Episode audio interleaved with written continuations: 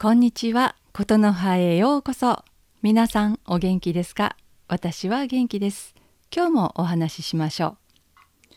えー、だんだんね、良い季節になってきます。えー、どこかに行きたくてうずうずしてきませんか、えー、さて、あのどこに行きましょう？あの日本のね会社勤めをしている人のお休みは、えー、夏のお休みゴールデンウィークのお休みそれから年末年始のお休み、まあ、それとね9月の祝日も少しありますね、えー、日本ではねヨーロッパのように何週間もこうバカンスできるような休みはありません。まあ、長くてね1週間から10日ぐらいかなあの職場によってまあそれぞれです。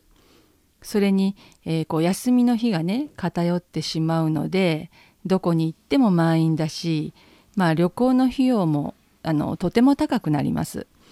あの私もねあの例外ではありません。なかなかね長期の休みを取ることは難しいですね。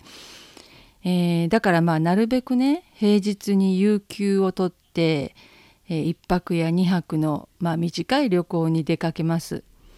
えー、皆さんのね旅行はどんな風に計画しますか？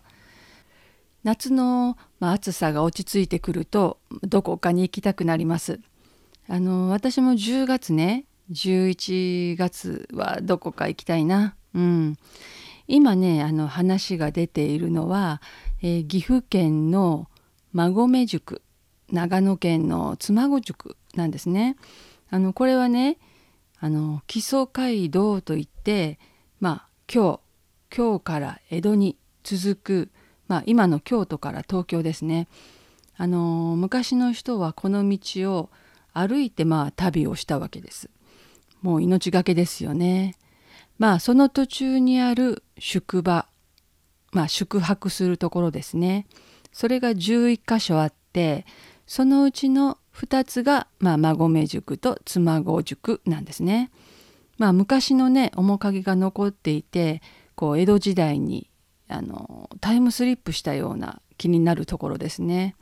まあ前からね行きたいと思ってたんですが、まあ、なかなかねあのアクセスが不便なもんですからね、まあ、後回しになってます。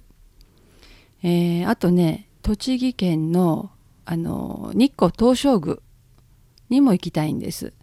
この辺はね私の住む大阪からはあの結構距離があるんでまあ休みが34日いるんですよね。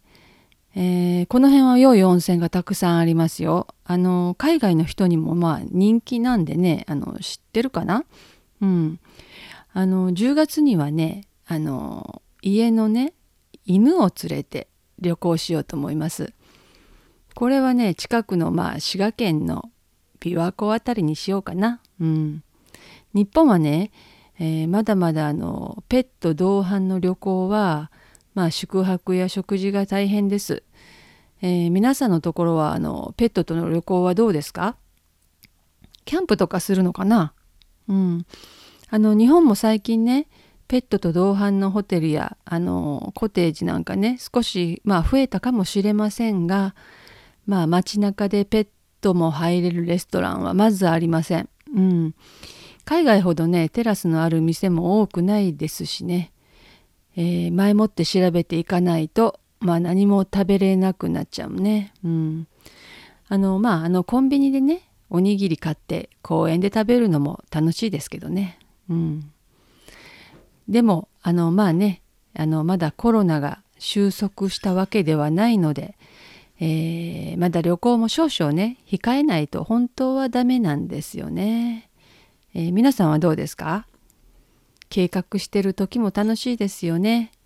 良い計画立ててますか、え、今日も聞いてくれてありがとうございました。それではまたお話ししましょう。またね。バイバイ。さようなら。